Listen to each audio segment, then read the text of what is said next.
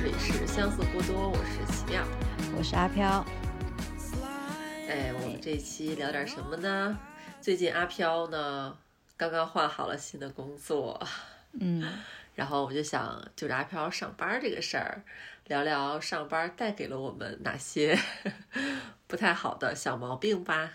本来我们开始想聊工作这个话题的时候，是想聊开始找工作的那个话题的。只不过今天我一大早，也不是一大早，已经快接近中午的时候，想去上个厕所，蹲在马桶上沉思啊，上不出来，太难了，上不出来。然后我就发信息给小李，抱怨啊，哭诉啊，我说。我本来就是没上班的时候挺规律的，早上起来，哎，通了。一一到上班，怎么都上不出了。昨 昨天都没上呢，今天也没上出来。我感觉现在满肚子都是那个，都是那个，嗯，太可怜了。你是不是因为换了一个新的工作环境，所以有点压力性的便秘呀？嗯。但是之前之前上班也会有这种情况，就是上班的时候就是很不规律，就不上班的时候就特别规律，而且很通畅。这是目前眼前最苦恼我的，就是上班带给我的毛病。我我跟你的情况就是完全相反，因为我本身就是一个不爱拉屎的人，讲出来有点不好意思，但是我真的。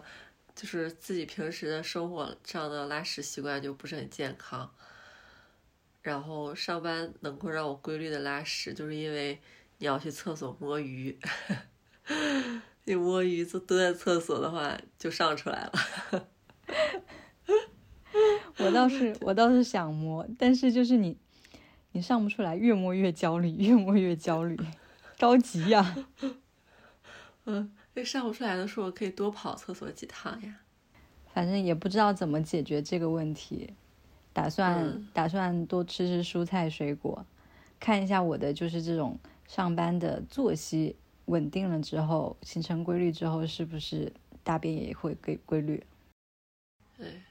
一开头我们就来了这么有味道的一个小 小毛病，对，反正诸如此类的吧。身体因为上班产生的一些问题还有挺多的。呃，我今天下午的时候让我同事给我捏肩膀来着。你付人家钱了吗？你？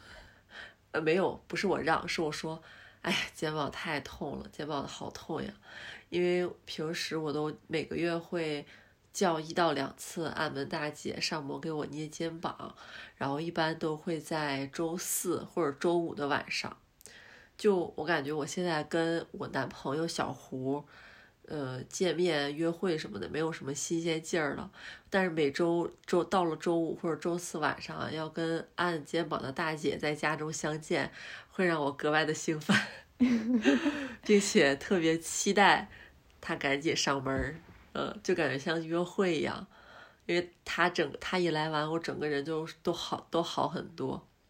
然后下午就在办公室，我就说肩好痛，然后小玲就是说，他帮我捏一下。我当时想，小玲肯定有手劲儿，平时我们的水那个换水都是他一个人换，他劲儿可大了。然后我就坐过去，然后让他乖乖给我捏肩膀。然后我还给他展示了我的肩胛骨可以发出声响的特异功能。你现在还还还还会这样咔一下你的肩膀？医生医生不是说这样特别不好？是，但是是有的时候太难受了，我就肩膀就还是会想弹响一下。就我感觉我身我身上可能我的颈椎也会有时候特别劳累了，我往左侧歪头。就是会响，然后肩膀会响，是那不知道为什么我的身上的肌肉都特别的紧绷，就感觉有点就是肌肉劳损那种，可能是坐久了吧。嗯，这都是所有在打工的人的通病。我记得这个就是按摩师傅这个这个软件点到嘛，我记得还是我分享给你们的呢，对吧？当时。咱俩在心里有数上班的时候，嗯呃，每一周的一天，感觉写稿不那么紧张的时候，咱俩还会叫点到大姐上公司，在会议室里给咱俩捏肩。对，我记得那会儿我第一我第一次在心里有数叫点到师傅来给我按肩膀的时候，其你们都惊呆了，竟然还有这种上门服务。我是我也是在心里有数上家公司，我的领导他就是有一次开会，他就等等啊，等等等等，他说先等等，先别开，然后他就摁手机叫叫点到。然后差不多师傅来了，我们就正在开会，他就边开会，师那个师傅就边给他按摩，就只给他一个人按吗？因为他只叫了他一个人的呀。哎呀，这这个领导怎么回事？不过立刻就被他种草了。嗯嗯，天呐，如果如果你们在场有十个人，然后同时大姐边按你们边开会的话，那场景也挺魔幻的。就因为在广，因为在广告公司就是很随便，就是这种，也是第一次见这种上门服务服务。后来自己也是经常叫这种上门服务。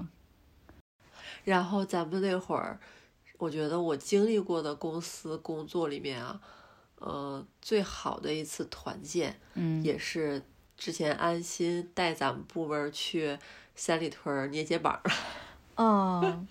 哎，那就是做大保健那一家，好像我们后续还去过几次。对，在工人工人体育足球场那边吧。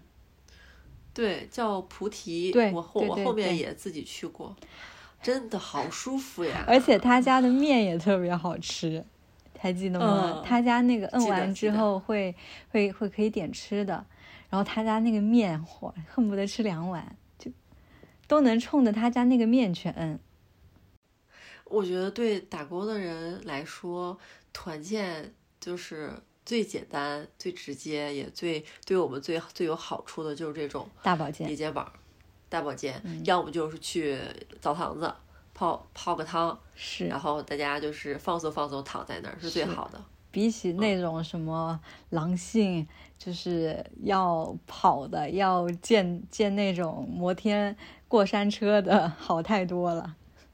我有跟你说过，我在现在这家公司，嗯，我刚入职的时候经历了一次这儿的，就是团建，呃，这个团建就是我们现现阶段周围的一些同事都已经不是都没有经历过那个那个团建，然后在我们几个相对来说时间长一点的员工给他们讲起这个团建的时候，他们还觉得幸好没有 赶上。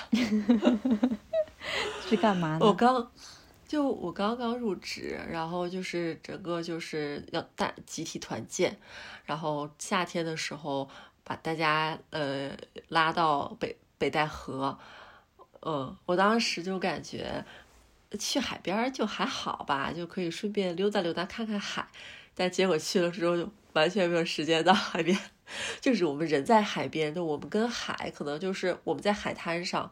但我们被安排了很多这种团建，对项目，然后都是集集体的各种特别嗯脑残的游戏，还有那种外包给的团建团队的领头人还带着我们喊喊那种，就是还为了让我们破冰，然后喊一些奇怪的口号，什么加油加油我可以，就这种。天 呐，我当时，但是我刚去，然后。但我这个人就比较爱凑热闹，你知道吗？我沉浸其中，就整整拉练拉练，就拉练了两三天，最后把一伙人又给拉回北京。嗯，破冰了吗？没有破冰，反正都挺社死，挺尴尬的。我跟那个分跟我住在一个房间，因为我当时刚去，我是部门单单蹦出来的一个人。把我分，嗯、把我分，就是分给了设计部门的一个女孩，我们两个人住一个房间，我连自己部门的人都没有认全，我还我就要去跟其他部门的人一是同床共枕了，然后是在酒店的前台把这个我的就是同屋的这个女孩给找到，并且在我俩住了两晚之后，因为她年纪有点小，我们每天出门都是比较赶时间那种。然后每一次的项目，大家身上的衣服都会湿，然后我们的呃组织的人还在下面一直催我们到点儿就赶紧下来，不然发车就不等大家了。然后我还帮这个妹妹吹过她的胸罩，拿吹风机。她在那边裤衩子湿了，胸罩也湿了，浑身湿了，又着急换衣服，又着急退房，又着急下楼。我这一个 社会老逼的心态坐在旁边，我还得等他，我又着急，他手忙脚乱的，年纪又比较小，我就是说，哎，我帮你吹吧。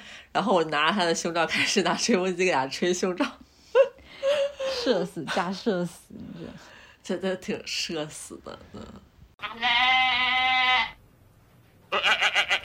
又后面回到公司跟他见面，我们两个打招呼的时候就怪怪的。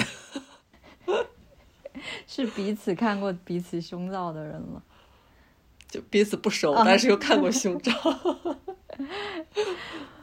我今天我今天还那个听我对面同事说，他周末的时候，周天的时候，他在我们那个群里说，他说他去医院了，问他干嘛？他说那个他突然昏倒了，说是去医院去医院检查，就是脊椎有问题。两个地方好像有点错位，还是干嘛的？就是长期这种坐着导致的姿势不对。然后我就跟跟他讲，就是要不买买一个那种那个电脑架子。他说他之前用过嘛，没有用。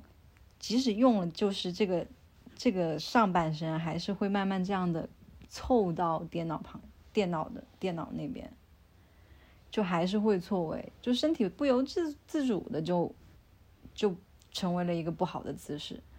然后我听他那个听他一说晕倒啊什么的，我就每次每次我感觉自己往电脑凑的越来越近的时候，我就突然往往回掰掰。我看到他，我就往回掰掰。他就是一个大写的我斜对面的警示牌，坐姿要做好，不然你会晕倒。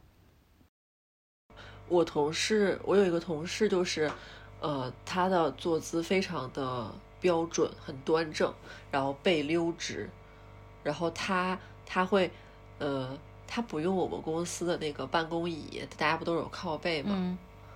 他自己买了一个，就是小凳子，没有靠背儿，就是呃。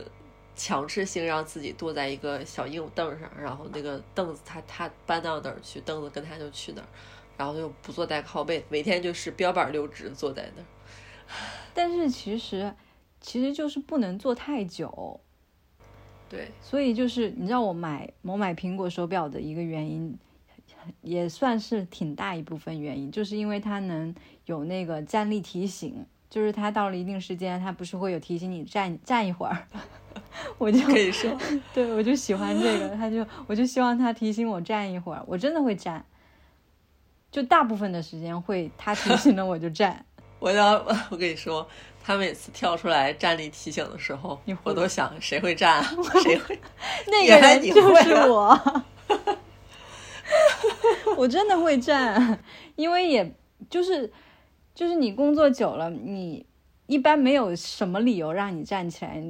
就是有时候就是一直在工作，我就是这是我最后一根稻草，最后一根站起来的稻草。就他醒了，他提醒了，那我就一定要站了。嗯，然后就是因为自己又腰痛又肩膀痛的，你说你他都人家都提醒你了，你就得站着，这还不是为你自己好？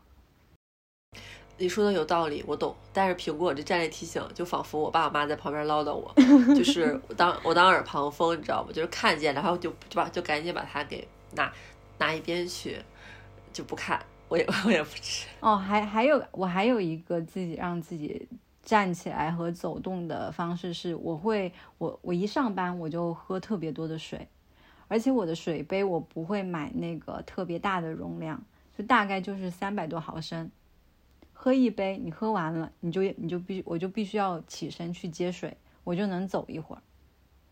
我觉得这也是一个非常好的办法，让自己能够不要那么长时间坐着。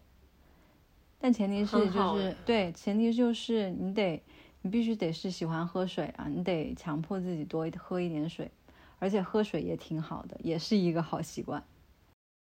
是，就四面八方逼着自己养成一些好习惯。嗯，但我有一个技能，就是我特别能憋尿。这是个不好的。那你是上班憋尿，还是说你在其他的环境下也憋尿？我晚上基本上不起来上厕所的。然后我如果周末睡懒觉的话，我会睡到我的膀胱极限，就它就是尿液就是过于的，就是浓憋到我不对。浓郁有点恶心了，你真的是有点恶心。就是它就是一个极限，然后你得起来处理一下，就是处理一下了。然后它就是我一个睡懒觉的一个节点。但是你要说八九点的话，我都没有问题，我能憋到早上将近十点十一点来钟都可以起来，都不可以都可以不用起来上厕所。然后就导致我上班的时候就是也比一般人能憋。你这不行，你都没有那种就是让自己多活动活动的意识。呃，有的时候忙起来的话，我真的会一下午坐着不动。然后我买了一个升降的办公桌面嘛，那个台面，刚开始的时候还挺新鲜的。中午吃完饭，我把它抬起来站一会儿，后面就是懒得动，坐在那里。对，然后。我还有一个问题，就是比较严重，就是我翘二郎腿。哦，我今天今天你给我发就是就是稍微列举什么一些上班小毛病的时候，你说你你最近老爱翘二郎腿，我当时就在翘二郎腿，我立刻就把脚放下来，端端正正坐好。就是我不是之前按摩大姐上门嘛，就是有过中医或者是按摩，就是理疗从业的比较资深的大姐。他就告诉我，他说我的脊柱有点侧弯。我其实一直都知道，一定是你的坐姿有问题，才会导致你的脊柱和颈椎出问题。然后呢，我二郎腿这个问题就是严重到什么程度？我感觉我的小腿有一点点侧翻，不能说一点吧，我感觉是有点明显了。就是以前，因为我有翻出之前的拍的照片。就没有 P 过的那种全身照，我发现我我这两年就是小腿侧弯的，就是幅度会比之前大了，然后我就开始思考我的坐姿习惯，就是二郎腿是一个我非常非常严重的问题，呃，我一度怀疑我是不是从娘胎里就是翘翘二郎腿出来的，我拉屎我拉屎都在翘，你拉屎会翘吗？我拉屎不翘，我拉屎也翘二郎腿，拉屎怎么翘二郎腿？你也太奇怪了，因为。我不是便秘嘛，然后我会蹲厕所蹲比较久，但是你一直坐着，一直坐着，就腿就很无聊。我莫名其妙就是无意识的就翘起了二郎腿。温馨提醒啊，现在正在听的 听众朋友们，请把你的二郎腿拿下，还有注意提纲。嗯，所以我我我觉得我以前可能就是偶尔翘一翘，嗯，但我现在就是就是很难不翘，所以就是必须要做出改变了。然后其实，嗯，前去年还是前年，我就买了那个，就拼多多上买了，嗯，踩脚的那个板子、凳子，就是垫脚凳，就是你脚踩在上面，不就是让你防止你翘二郎腿嘛？但实际上，我可以既踩在那个台子上，同时在台子上翘二郎 腿，把你腿 打断。只不过就是。翘的姿态有一些扭曲，你知道吧？就有些拧麻花呢你。对对对，所以就是不得不做出改变了。然后我觉得我从这个月开始，嗯，板自己二郎腿的毛病就是稍见有一些成效了。就是我能能意识到，就是一旦翘起来，我立刻放下去。我要是再控制不了我自己，我准备买一个绑腿带了，就把腿绑上。之后我跟你聊天的时候，我也会远程的二郎二郎腿警告啊。好的好的，为了拯救我的腿，我不想老了之后变成罗圈腿。我也是，就是现在纠正自己的坐姿，注意自己的姿势，也是不想老了之后驼背。那除了一些坐姿的问题，我感觉你之前熬夜情况是不是还挺严重的？是。所以我现在黑眼圈真的重好多啊！真的就是如果因为我也没有就是遮瑕的习惯，因为我平时的就是只是会擦个粉底，它就是黑眼圈也没有办法完全完全遮掉。时不时就会有人问我，就是你是不是昨天熬夜了？但其实昨天，嗯，就是问的问的那一天，其实没有熬夜，就是我就是现在一个正常的样子，就是一个熬夜样子。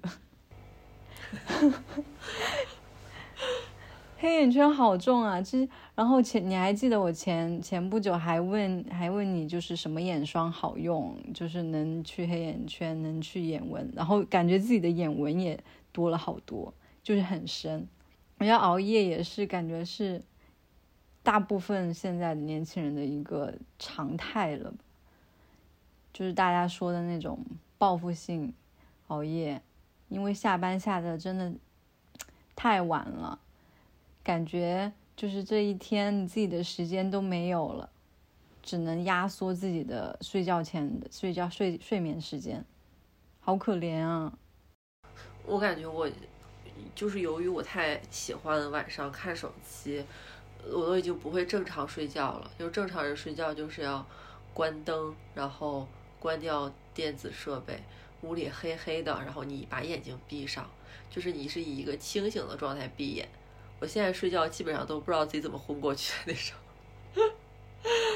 之前熬夜一般常态都是两点之后才睡，最近一个月我开始。努力让自己先是一点钟之前，然后最近这两周开始上班之后，我是强迫自己在最晚最晚十二点半之前，然后正常的话，保证自己在十二点之前睡够足足的八九个小时吧。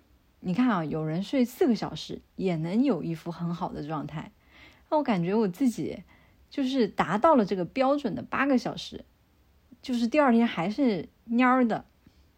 感觉还是没睡醒，没力气。谁睡四个小时够？你告诉我，张朝阳吗？爱因斯坦，爱因斯坦啊！我们不跟那年代的人比了。谷谷爱凌一天要睡十个小时，我们跟我们跟妹妹比好不好？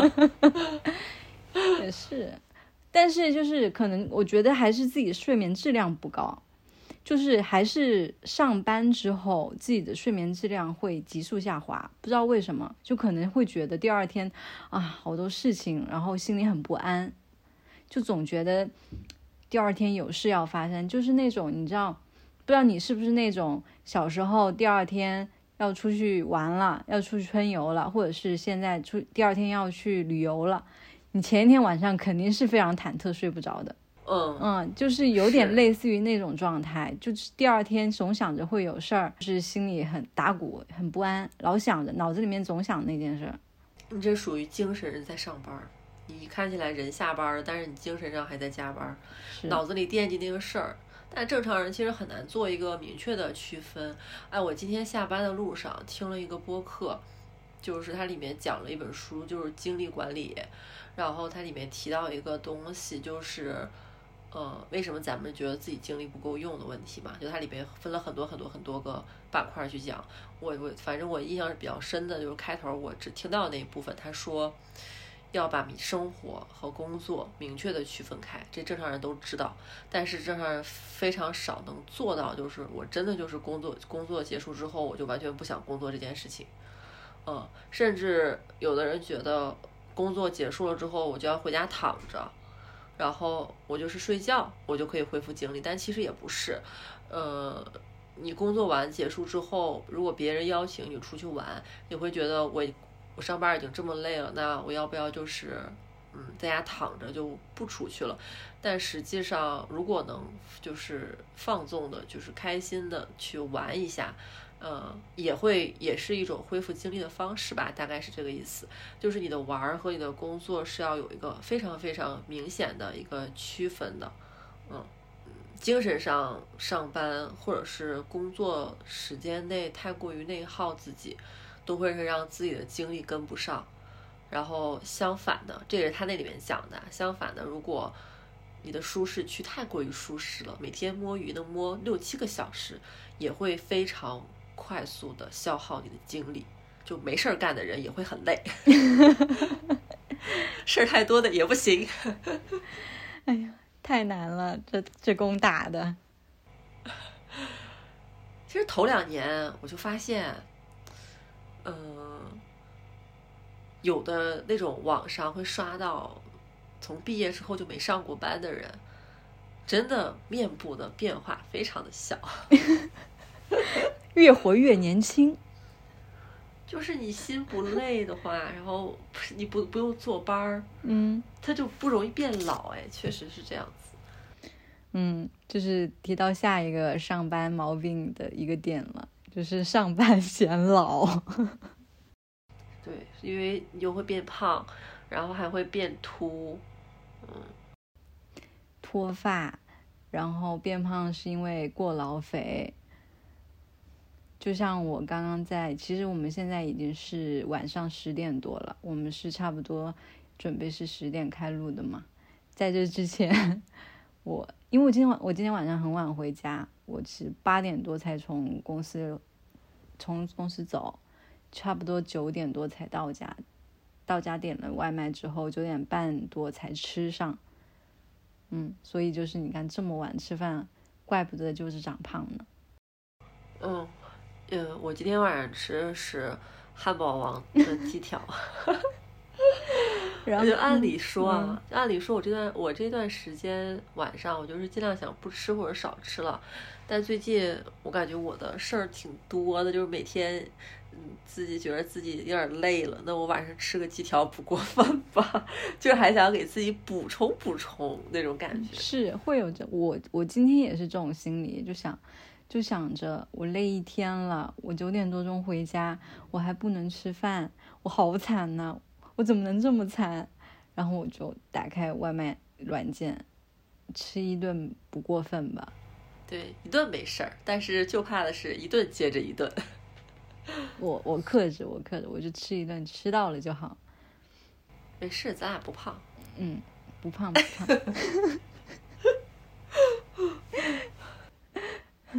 哎，你你现在能看出我头发就是大概是几天没洗吗？三天，啊，其实我才两天没洗，昨天没洗和今天没洗而已。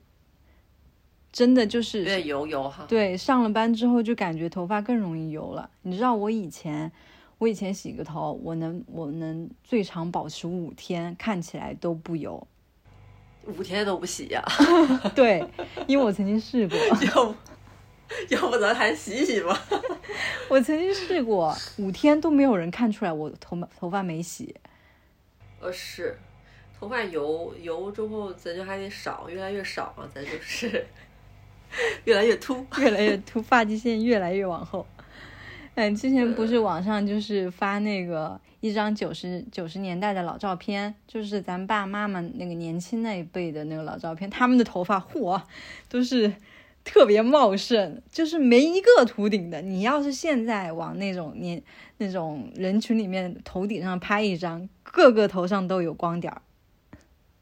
我觉得跟上班有很大的关系，吃的就不太健康。嗯，吃又吃不健康，然后又作息又不规律，是，压力还大，这各种各样的因素就导致现在的人脱发、头油，心理不健康。呃，之前之前不是老有这，就是有那种，我忘了丁香医生还是哪儿的，就是说，呃，其实你睡觉睡得晚不算熬夜，就是你两点睡的话，你只要时长睡够了，你每天都保持这个时间的话，就不算熬夜。但我我好像真的不行，我只要过了一点，我第二天不管起多晚，时长多长，我整个人的状态都是不饱满的，就是状态感觉很憔悴。我的时间必须挪到十二点之前才会好一点，嗯，然后这个睡眠就跟我头发，我都觉得关系还是很很大的。我有一段时间就是，呃，不好好睡觉，然后，呃，也不好好的洗头，就每天都是很着急，然后梳头也比较比较不太不太不太认真的话，头发就变少。就你不认真对待它，它就立马给你就是闹脾气，头发就掉下来。娇气的很，就咱们现在身体感觉又娇气，又难搞，还容易坏。有时候给我妈打电话，我妈就说，呃，自己多做饭，少吃外卖不健康，不然老了很多毛病找上来。我其实心里想的，还用等老了吗？我现在就不太行了。不是说就是，嗯，八小时工作制，八个小时工作，八个小时工作外的生活，八小时睡眠，安排的妥妥当当，三顿三个三等份。但是现在就是。工作时间算他，你在办公室工作时间算八小时，但是你其他的附加时间，比如说你通勤的时间，你加起来，你就不止八小时了。多的人人家有十几个小时，少一点的话也有十个小时左右。除非你真的是住在住在公司附近，然后这些时间就会压缩你自己的生活时间。打工人好惨。难怪就是之前不是你说国外都是都都都都在申请三四点钟就下班，咱们这儿 到晚上九点多就已经都已经还还还要继续撑的，人家那些大厂什么的，哇，半夜灯火通明，凌凌晨都还有，就是整层楼都是亮的。是，就其实我们的上班时间相对那些比较卷的公司。算是不卷的了，但是也没有说就是幸福到哪里去吧，就是一个正常。嗯，你知道我现在的工位挨着窗户嘛？我的窗户可以看到对面的一个小区，就他们的大门。我每天上班的时候，就是十点半，我坐到我那个工位上，我歪头就看到那个小区里面的大爷大妈已经买完菜回来了，就是人家已经回到他们的小区里了。然后车自行车后座或者车前筐放了很多菜，他们已经结束了早上的所有的活动。然后我坐在那边，然后看着他们进进出出。然后我没有下班的时候，可能五点左右吧，那个小区门口就开始陆续有学生穿着校服背着书包回来。嗯，就是我没有下班的时候，我经常能听到那个小区门口有一些欢声笑语，好快乐呀，好快乐呀。就有时候下午下午三四点的时候出去买吃的，买下午茶什么的，之前就能在路街上碰到有放学的小学生，我觉得他们好快乐呀。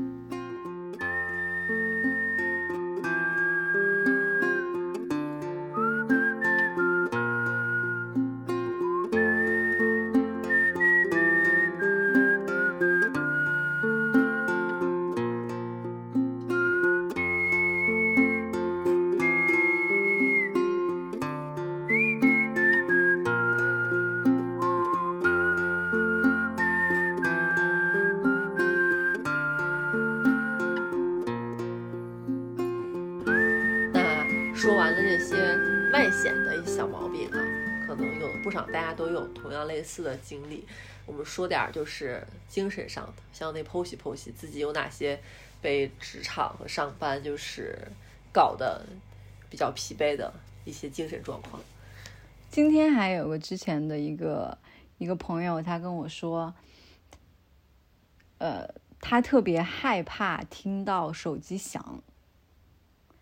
然后这个症状其实在我之前也有过，就是我还给他取了个名。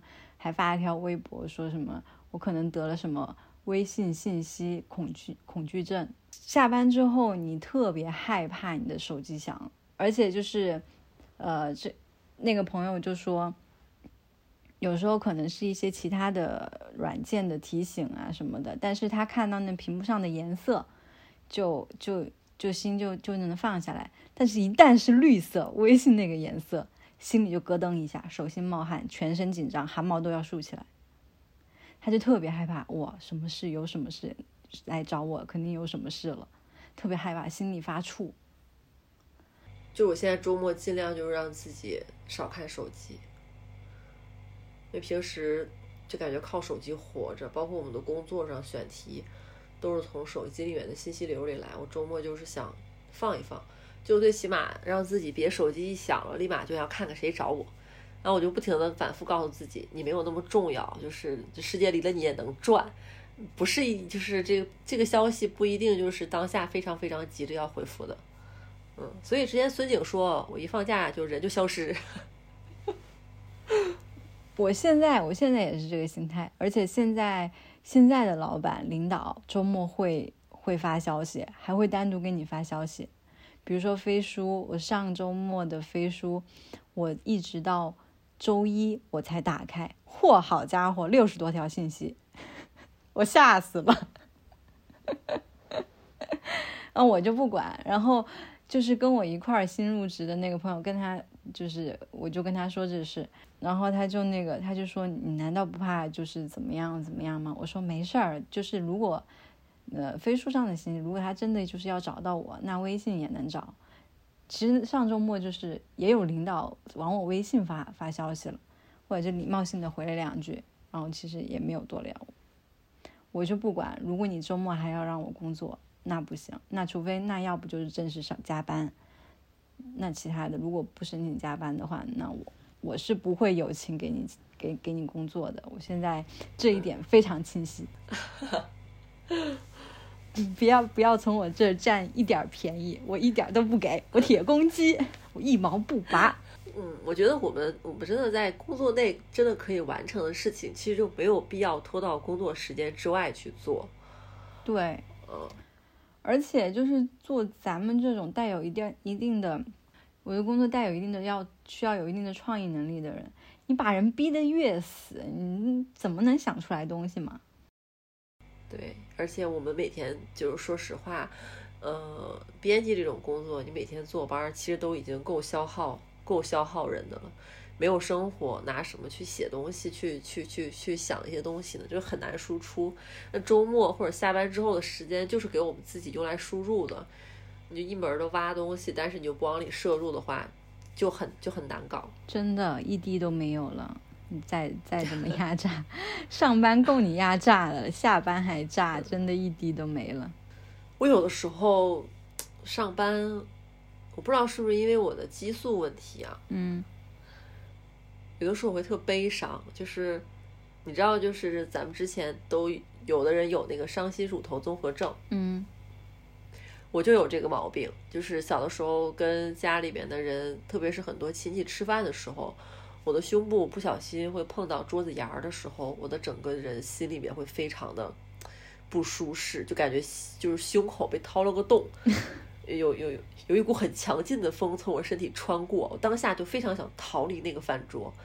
偶尔非常偶尔的时候，我在办公室也有过这样的感觉，就是所有人都在旁边叽喳的说话的时候，我就突然很不想说话，然后。感觉很悲伤，很难过。然后我一看，我的乳头也没有碰到桌子呀，不知道为什么会这样。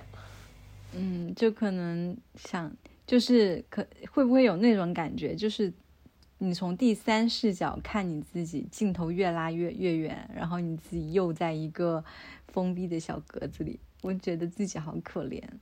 有的时候我会这样。这样想象自己的另外一个视角，然后我会觉得自己好可怜，然后会感到悲伤，感到悲伤，感到悲伤。嗯，我是对工作环境里面，就是我对同事也不能说要求比较高吧，我比较喜欢有能量的人。嗯，嗯，就我我还挺。挺愿意去接近有能量的人的，就如果你给我的负面的情绪或者是负面的一些东西太多，我会非常的悲伤。我上班已经够负能量的了，然后如果周围还有人在给我传递，当然我不是说同事不能讲自己不开心的事情啦，是说不能，是说最好不要，嗯，一直都在，然后产出这样的情绪垃圾给我，嗯，所以有的时候我会调节我自己，就是。允许同事有负面的东西，但是我也有选择不接受的 权利。那你那你觉得，就是一一八年的时候，你觉得我的悲伤让你悲伤了吗？就那会儿，我还就是得得哭一阵才能继续上班。没有，你那不叫，你那不是负面情绪，那是你的人生危机。对，那是你的人生危机，而且当时你那个你那是一整个事件啦，就是你是一个非常完整的事件。嗯，对我来说，我在看热闹。原来 你是一个看热闹的心态。没有啦，就是你你因为你失恋，但是你失恋本身这件事情它没有消耗我，反而会让我们在你身上找到更多的素材。就我就发现吧，这个创作的灵感就真的是从痛苦中来哈，不管是自己的还是别人的，越痛苦越有灵感。就就像我刚才说的，比较比较负面的那种情绪，其实就指的就是。呃，可能这这一类型的同事，他会习惯于呃吐槽，或者他就会有很多很多这样的负面的评价什么的。他不针对于任何事情，也不针对于我，他习惯性的去做这样的负面表达，就会让我觉得，我如果是听了之后，我还要参与进去，对我就是一种消耗，就是工作之内的不必要的消耗。嗯，就是他就是对着他。经历过的事情，所面临的人啊、事啊，整个大环境都是持一个消极的态度，这样会让你特别的负能量。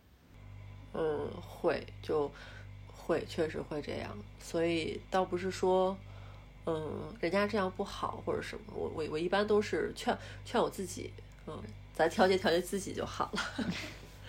这是真的没有办法。嗯，我而且如果我在工作当中碰到那种。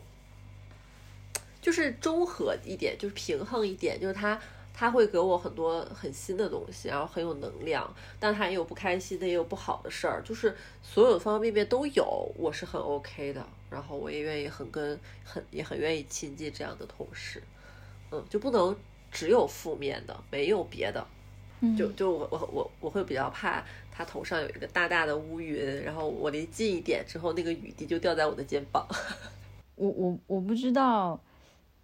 该怎么说？就是在上一份工作的时候，有人说我，有人会觉得我就是像你刚刚所，不是那种抱怨型的，是那种头顶上有乌云型的。我我知道你在，我知道你在说什么事情啊？就是我们知道内情的。那那我觉得你这个前同事对你的评价是非常不客观。嗯，他非常不客观。嗯，你在我们。周围所有朋友里面，就是能量挺高的一个人，怎么去了上海，短短两年就成为了呃上海社畜口中的嗯低能量的人呢？我我对这件事情就挺持怀疑的。我觉得只不好说，就是说不好到底是谁在消耗谁。我觉得这个事情还是打一个问号。嗯，你不要否定自己。嗯，然后其实我还说到下一点，就是呃上班会。带给我一些精神层面的伤害的，我觉得 PUA 也是吧，就是领导，不管是领导还是老板对你的 PUA，我觉得伤害也挺大的，因为这样会让自己真的会本来就咱们就不是一个特别自信的人，如果遇到这种呃不断的否定你的人的话，真的我会我会掉进那个陷阱里，我会自己。开始否定自己，我觉得这是近段时间我自己受到的一个最大的伤害，而且花了很久的时间才走出来，就是走出自我否定的这个坑。你你在我眼里的形象就是一个呃毛茸茸的，就是在外面挨家挨户门口摇尾巴的一个小狗狗。嗯，就是。嗯，就是不管在你眼里，就是在咱们这圈朋友的眼里，还有安心，就你俩，就每次看到那种傻不愣登摇尾巴、憨就是咧着嘴笑的那种小狗、毛绒小狗或者是小猫，都会发给我，或者是在那条呃帖子下面艾特我，那种阿飘就是你。但是就是不知道为什么，就是在这边，就是他们就会觉得我不是那样一个一直一一个感觉的人。那我是觉得他们真的不了解你，而且或者他们了解人的维度是有问题的。我觉得你和小狗可爱小狗的内核是一样的，就是又善良又很忠诚。你特别容易相信一个人，然后把自己就给给出去了。你给出去之后，对对面的人如果就是摸摸你的脑袋，你就会蹦得特别的高，摸一下蹦一下，摸的时间长了，你就蹦得越来越高。一旦这个人突然有一天他不摸你的头了，你的你的耳朵就耷拉下去了。然后慢慢他就会远离你，你就会非常主动的从他们家出来，然后一个人在雨夜里面走的那种浑身打湿的小狗，就，然后等待前半截，等待下一个把我领回家给我摸头的人，哎，特别像想到一个日剧，叫什么《宠物情人》，哈哈，什么鬼？不要搞这种，笑死。嗯，你继续说。嗯，所以就是可能你这一点，如果放在工作里面，确实也很容易变成，你就算就算讨好型人格嘛。对，可能也有一点。嗯，我现在就是有在慢慢培养自己的自信，就在不仅是在工作中，还是在生活中。我觉得你，我觉得有有一个区分职场 PUA 最就比较好的一个方式啊，就是如果这个人他评价的是你工作的具体内容，比如他觉得你这个方向有问题，你这个哪哪哪做的有什么问题，要怎么怎么调整，这个是 OK 的。我觉得这不是在打击或者是否定一个人，但是他，嗯，他以工作内容为一个由头，然后进而上升到你人的问题，就比如说。嗯，他我觉得你什么什么什么，我觉得你能力怎么怎么样，什么短板长板，就是开始搞这种话的时候，就是要警惕，嗯，就是要警惕。就是虽然他是你的领导，但他也不是最了解你的那个人，他就是在，他就是在 KTV 你，他在 CPU 你。对，对，我觉得，嗯，即使是你的领导，就是他也不能就是非常笃定的来判断你自己的能力。就有时候可能就是那个位置不对，没有，那其实他也有他的问题，他没有用对人，没有把人用在对的地方，这是领导的失误，他承认这个错误吗？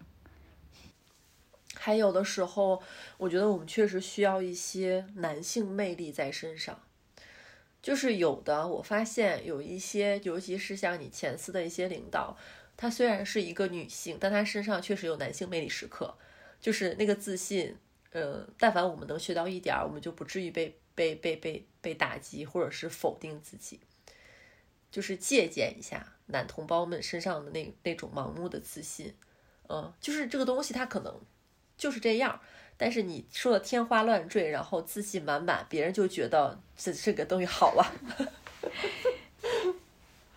能能忽悠。我发现就是。能忽悠就是能能说会道，真的在现代社会是一个非常棒的能力。就褒义的啊，就不是说油嘴滑舌，就是能说会道，其实算是一个现在非常强的能力。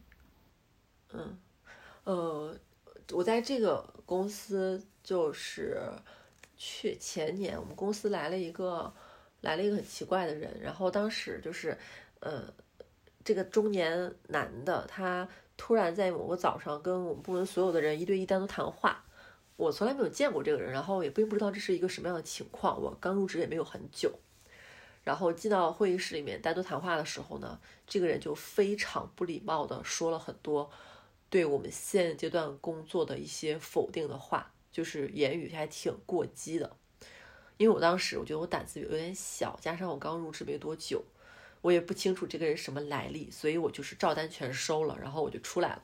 出来之后呢，就这件事情以至于现在耿耿于怀，就是我感觉我当时就应该反驳他，就哪怕这个工作我丢了又怎么样呢？因为我觉得这个人真的是很很恶心，就是这个人他有点类似于一种嗯大忽悠嘛，就是你刚才说的那种挺挺挺能忽悠人的。他的很多事迹我也不想列举。总总之，他就是一个中年，大概四十岁左右的中年男的，喜欢参加各种商业培训课，并且喜欢招收一些实习生，为他撰写一些书，然后书真的会出版，但是他从来都不动笔的那种。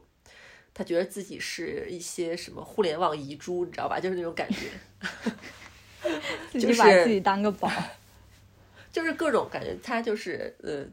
懂得踩上各种风口，然后呃侃侃而谈，可以到处去做精英演讲那种中年男的，嗯，我不管他经历什么，他有什么样的资本，或者他有什么样的经历，有好到什么程度，那当下他对我们现阶段的工作的否定，就那些话说出来，当时虽然我入职没有多久，真的让我挺愤怒的，但是我当时没有怼回去啊。真的好生气，就是吵架没都都吵架都没有敢去正面去迎战，然后我退缩的感觉，但也不止我一个人，部门十个人没有人敢回怼。可怎么办呢？我觉得这种否定，我感觉是一种，嗯，权力的象征，就是他在使用他的权力，他位高权重，他在俯视你，所以他才会那样笃定的否定，就很就太太讨厌了这种这种人。你受过什么伤吗？上班？我现在觉得。不知道是不是因为年纪上来了，嗯，我现在在办公室，我感觉我还挺如鱼得水，就是那种老老狗的姿态，你知道吗？就每天往那一坐，脸拉老长了，脸拉老长。我我现在不太会像刚工作那两年，会看别人脸色，然后担心讲错话，或者是。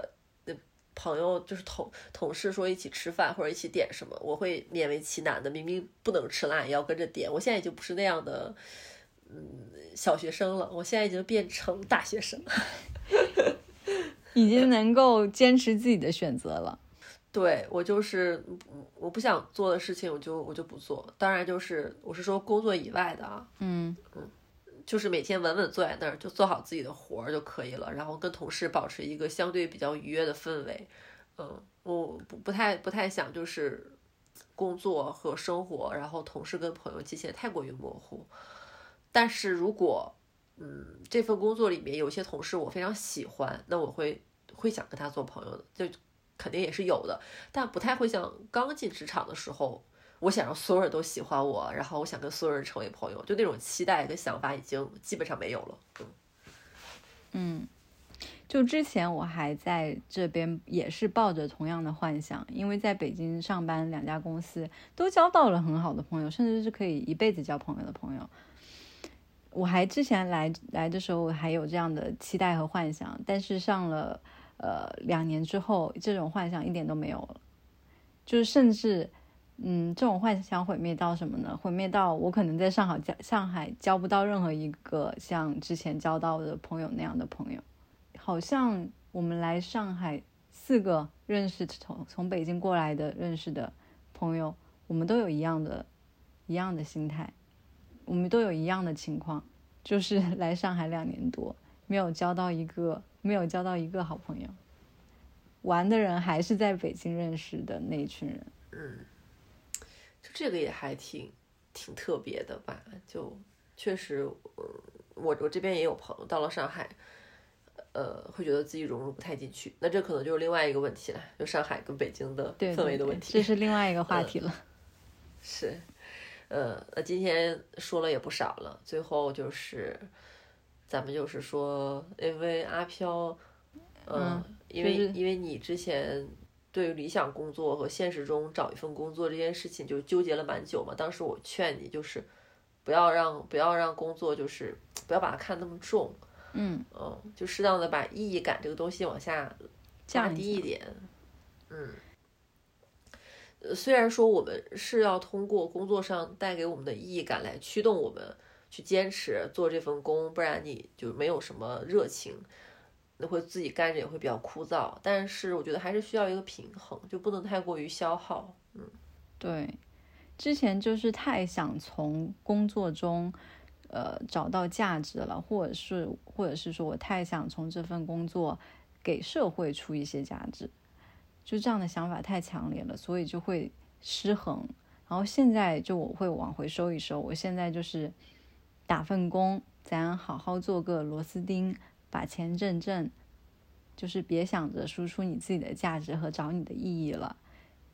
等等我等我快死了的那会儿，我不会想着我这份工打的有多好，我这个方案做的有多多了不了不起牛逼，我不会想这些，我会想到我是肯定是我我的我爱的那些人们，我的生活，我跟他们去过哪里，我们我们经历过什么，想的一定一定是这些事情，会想我的朋友、亲人、爱人，不会是想那一份工作给了我什么，我是多牛逼，我是站在多大的演讲台上去演讲，肯定是不会想这些的呀。所以就是我现在这份工，咱就好好打着。我觉得对于大部分人，大部分人来说也是这样。只我觉得只是极少部分人才能通过工作输出他最大的价值，并且给社会也也带来一点什么帮助之类的这种东西。嗯，但是我们普通的大部分人，其实还是在小隔间里面做一个螺丝钉而已。对它最大的好处就是能给我们带来一一份稳定的输入，那么就我们就把自己的时间和精力交换给他。然后包括我们前面说，嗯，工作带给了我们这么多的毛病，然后其实我们也要在自己的所能及的范围内多对自己好一点，就像多喝水呀。提醒自己站起来，对自己身体好一点，也是也是一种非常好的投资，一定是有好报的投资。是，嗯，那咱就是你总结的非常好。以上，以上，呃，你再总结一下我的总结。我不想再总结了，已经是北京时间晚上十一点零七了，咱第二天还得打工呢。还要打工呢，我们还是早点睡吧。嗯，行，挺好。今儿就是就一点职场的小小的吐槽吧。嗯，就希望大家就是开心工作，然后身体健康，多挣钱。对，多挣钱，多攒钱，把工作之余的时间用来好好爱自己。嗯嗯，好，那我们今天就到这儿吧。那我们下期再见。下期再见，拜拜。